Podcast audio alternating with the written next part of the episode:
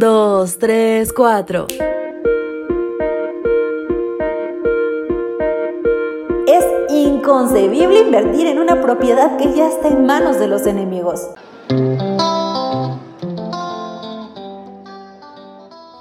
Hola, ¿qué tal? Bienvenidos, este es tu devocional matutino para jóvenes. Soy Ale Marín y te doy la bienvenida para que comiences este día de la mejor forma. Esto es, abriendo la palabra de Dios. Hoy nuestro texto base se encuentra en Jeremías 32, versículo 8. El Dios de Israel dice, en esta tierra volverán a comprarse casas, campos y viñedos y asegura será nuestro título. Jeremías 32 es un capítulo bastante interesante en la Biblia. Allí se narra un relato que nos enseña que cuando Dios da una orden, podemos actuar con confianza y seguridad, pues Él proveerá lo necesario, no importa cómo luzca el panorama en ese momento. Corría el año décimo de Sedequías. Las tropas babilónicas habían iniciado el sitio contra Jerusalén en el décimo mes del año noveno de Sedequías. Por lo tanto, Anatot y las ciudades vecinas ya habían caído en poder de Nabucodonosor. En tales circunstancias, Hanameel, el primo de Jeremías, se presenta en la cárcel donde está el profeta para pedirle que le compre un campo, porque a él le correspondía comprarlo según la ley del levirato. El panorama era incierto, no era un buen momento para hacer negocios. Es inconcebible invertir en una propiedad que ya está en manos de los enemigos. Humanamente sería un mal negocio, claro está. Pero hay algo aquí que no debemos pasar por alto.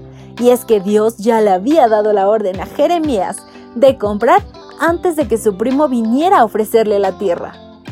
¿Has sentido en algún momento que Dios te dice que hagas algo que aparentemente no tiene sentido?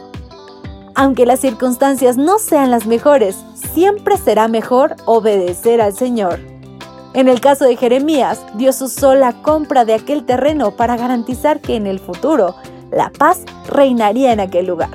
El mensaje de arroba Dios para ti hoy llega de la pluma de Elena G. White y es una invitación a obedecer cuando Dios manda a avanzar. A menudo la vida cristiana está acosada de peligros y se hace difícil cumplir el deber. La imaginación concibe la ruina inminente delante y la esclavitud o la muerte detrás. No obstante, la voz de Dios dice claramente, avanza. Debemos obedecer este mandato aunque nuestros ojos no puedan penetrar las tinieblas y aunque sintamos las olas frías a nuestros pies.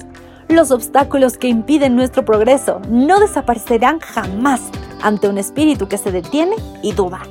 Los que postergan la obediencia hasta que toda sombra de incertidumbre desaparezca y no haya ningún riesgo de fracaso o derrota, no obedecerán nunca.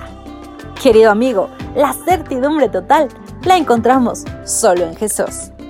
Este es el mensaje de arroba Dios para ti. Gracias por acompañarnos. Te esperamos mañana. Te recordamos que nos encontramos en redes sociales. Estamos en Facebook, Twitter e Instagram como Ministerio Evangelike. Y también puedes visitar nuestro sitio web www.evangelike.com.